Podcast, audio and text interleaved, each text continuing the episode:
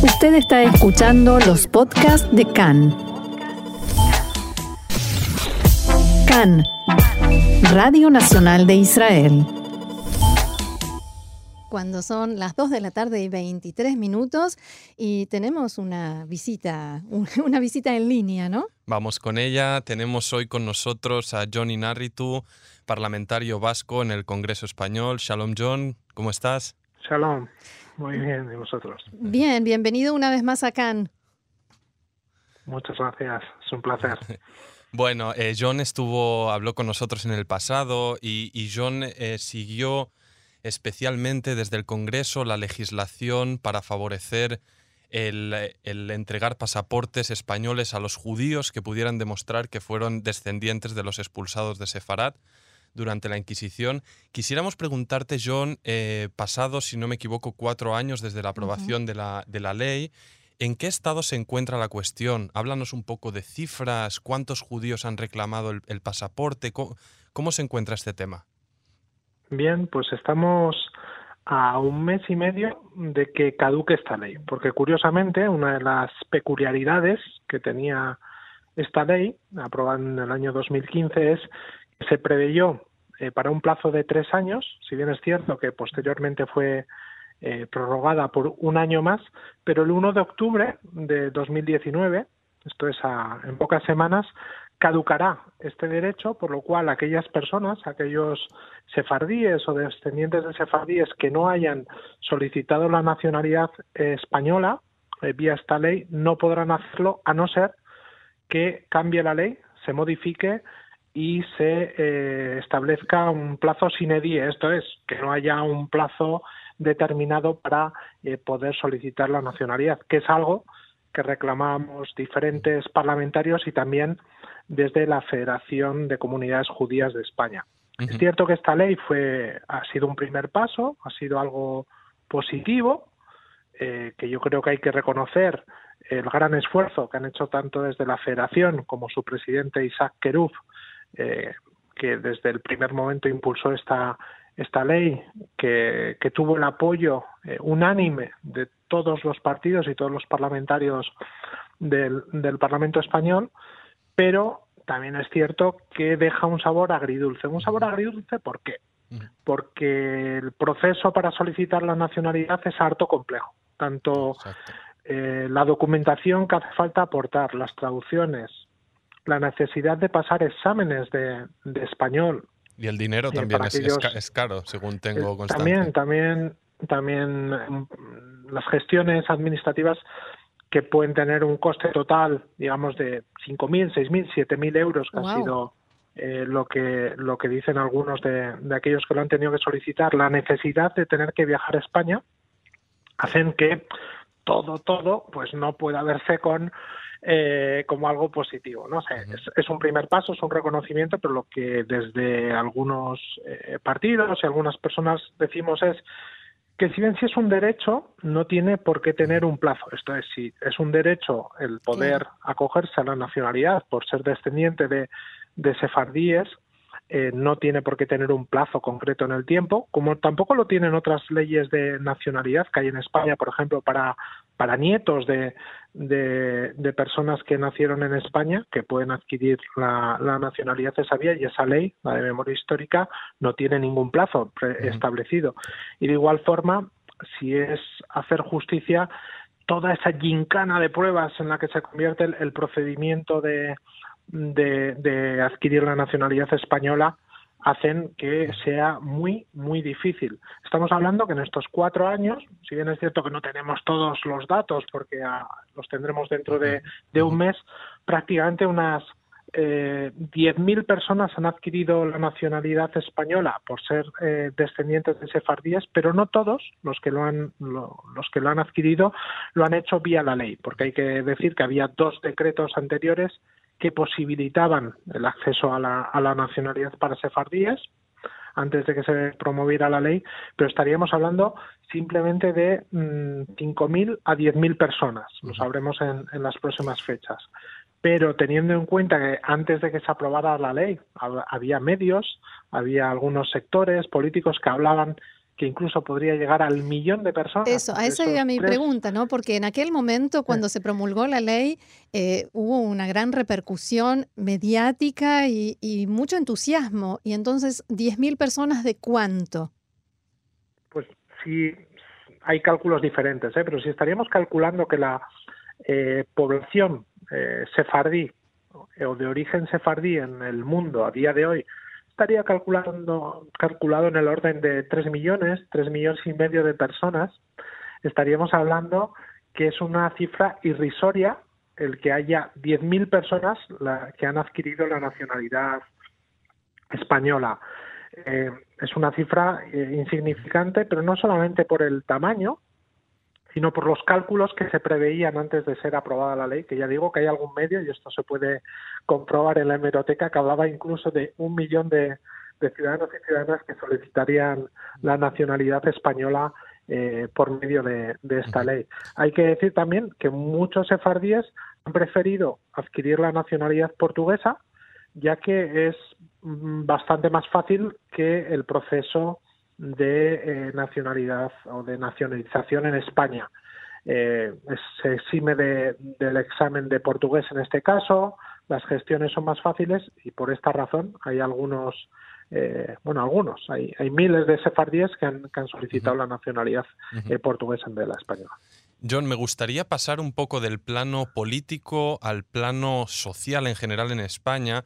Si bien esto es una ley aprobada para intentar reparar el daño hecho siglos atrás, me gustaría que nos comentaras un poco a nivel social si esto ha servido para algo o si ha incrementado un poco la conciencia de qué representan o qué son los judíos, porque yo recuerdo ver en un libro de, texto de España de la época del franquismo todavía los judíos dibujados como seres con, cola y, con cuernos. y cuernos de diablo y de eso no hace tanto, ¿no? Estamos hablando de, de hace pocos años. Entonces, un poco cuál es el sentir general entre la población en España, qué piensan de los judíos, qué se respira. Bueno, yo creo que si bien las cosas están cambiando, eh, y de hecho hay, hay, que insistir ¿no? en, la gran labor que se está haciendo por parte de la eh, Federación de Comunidades Judías de España y en estos últimos años, además presidida por, por Isaac Kerup, que yo creo que debe ser y debe tener el reconocimiento de, haber impulsado eh, esta, esta ley, eh, entre otras cosas. Eh, yo creo que si bien las cosas están cambiando, también es cierto que la comunidad judía a día de hoy en España no llega a las 30.000, 40.000 personas, es una comunidad pequeña, además especialmente situada en Madrid, Barcelona, Ceuta y Melilla. Es cierto que hay prejuicios históricos, más allá de la expulsión, en los cuales hay eh, prejuicios de tipo religioso, pero también eh, de tipo político de estos, últimos años, estas últimas décadas, que hace que exista cierto desconocimiento, cierto prejuicio sobre lo que son eh, los judíos y su aportación tanto a la cultura del Estado español como de Europa y del mundo, eh, yo creo que si bien se están haciendo esfuerzos y hay, hay cambios y hay novedades, pues queda mucho por hacer, ¿no? por descubrir cuál ha sido la gran aportación del pueblo judío a las diferentes eh, culturas de Europa y del mundo. ¿Y hasta qué punto esto se mezcla con lo que la gente piensa y siente y conoce sobre Israel? Bueno, si damos un, repaso a la, a la prensa, ¿no? Eh, la, inmensa mayoría de las noticias que llegan eh, sobre Israel, al, Estado español, pero también a Europa, están ligadas al, conflicto árabe-israelí. Eh, por lo tanto, la mayoría de imágenes y de contenido informativo que llega está relacionado eh, con el conflicto. son menos las noticias que llegan em, sobre, digamos, descubrimientos científicos o académicos o aportaciones culturales de la sociedad israelí en, estos últimos años, eh, si bien es cierto que si no hay un interés propio por una persona por interesarse en, lo que está ocurriendo tanto en Israel como en Oriente Medio, pues la inmensa mayoría de la información que llegan en más medias, ya digo, está, está relacionada con el conflicto. Eh, John, respecto a la, iniciativa en, en, el Congreso, volviendo un poco atrás, dijiste que ahora tal vez habrá una prórroga. Eh, más allá de eso, me gustaría un poco comentar, porque es una iniciativa en la que tú te involucras, no sé si a nivel de tu partido, pero tal vez más a nivel personal, y seguramente hay otros diputados de diferentes partidos, pero sí que percibo que no hay una adhesión pública mayoritaria de partidos respecto a pronunciarse respecto a los judíos, es decir, como formación nosotros apoyamos reparar este daño histórico. ¿Es más bien una, una iniciativa de individuales, me equivoco? Bueno, yo creo que esta ley es cierto que ha pasado desapercibida para la inmensa mayoría de, la sociedad. Es cierto que ha tenido eh, cierto eco mediático en, en, algunos momentos, pero ha pasado bastante desapercibida, incluso en el, en el momento de su aprobación. Pero también hay que decir que contó con la unanimidad de eh, todos y cada uno de los parlamentarios y parlamentarias del Parlamento español, algo que no es muy común. ¿eh? Digo, yo llevo ocho años en, las Cortes Generales y he visto pocas veces eh, que haya unanimidad y menos a la hora de aprobar una ley. En este caso, todos los partidos, todos los parlamentarios eh, la aprobaron. Ya digo, yo mismo que intervine en, el debate de, aprobación, que dije que era algo positivo, que era un primer paso, pero que no entendía tanto los obstáculos, esa, esa gincana de, obstáculos de la que hablábamos y el plazo, ¿no? La cuestión del plazo yo creo sinceramente que sería de justicia eh, que se eliminara y que esta ley eh, fuera sine die y que en cualquier momento en el futuro cualquier cualquier descendiente de de, de sefardíes pudiera pudiera eh, reclamar la, nacionalidad española, porque ya digo que estamos hablando de un derecho. Eh, ya digo, creo que es controvertido, por un lado, decir que ha pasado muy desapercibida, pero bueno, ahí, están los datos, ¿no? Que menos de 10.000 personas eh, van a, tener el pasaporte español en el 1 de octubre de 2019 y por otro lado, que es cierto que contó con, el apoyo de todos los partidos y todas las personas. ¿Ha tenido para usted a nivel eh, político o a nivel personal quizás algún costo el hecho de tener una postura tan clara respecto del pueblo judío, respecto de Israel? Mm, no personalmente, pero es cierto que toda aquella, todo lo que tiene que ver tanto con, el pueblo judío como con, Israel en, particular, pues siempre es fruto de, de que se mire con una lupa eh, por algunos colectivos, por algunos medios, eh, por algunos sectores políticos y lo más curioso, como dice el, estudioso Pierre Taguieff, de, especialista en antisemitismo, uno de los mayores expertos que hay, eh, que dice que en este caso tanto corrientes de extrema derecha como corrientes de extrema izquierda, como sectores del islamismo, sectores que están muy alejados en otras posturas respecto a este tema, eh, aunan y tienen posiciones comunes, algo que es curioso y que ya digo no existe en ningún otro tema y que con este tema pues eh, sí se suele dar. Creo, creo que eh, lo que nos comentabas al principio de la entrevista, John, de, sobre la caducidad de la ley, a nosotros nos agarraba con cierta sorpresa y sobre todo creo que agarrará con sorpresa a mucha gente que Hoy en día está aquí en Tel Aviv, por ejemplo, estudiando español en el, Instituto Cervantes y no sé si realmente hay constancia o si en los medios ha, salido ¿no? esto y, puede pillar a, traspié. Entonces, primero esto, constar si, si, la gente o, crees que esto se conoce y segundo, ¿qué, qué, posibilidades hay de que se, de que se extenga, que no sea una cláusula, sino que finalmente sea como una ley definitiva.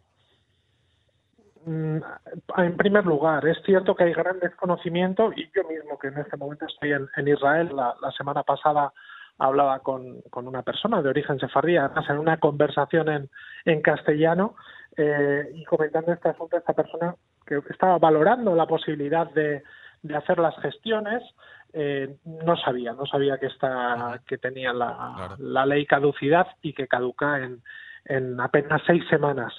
Eh, ya digo, hay gran, gran desconocimiento. Yo creo que sería de sentido común y de hecho hice una interpelación parlamentaria relativamente hace eh, poco, hace unos meses, preguntando por esta opción y el gobierno me respondía que obviamente para que se prorrogaran se necesitaría hacer un cambio de ley. ¿Qué ocurre?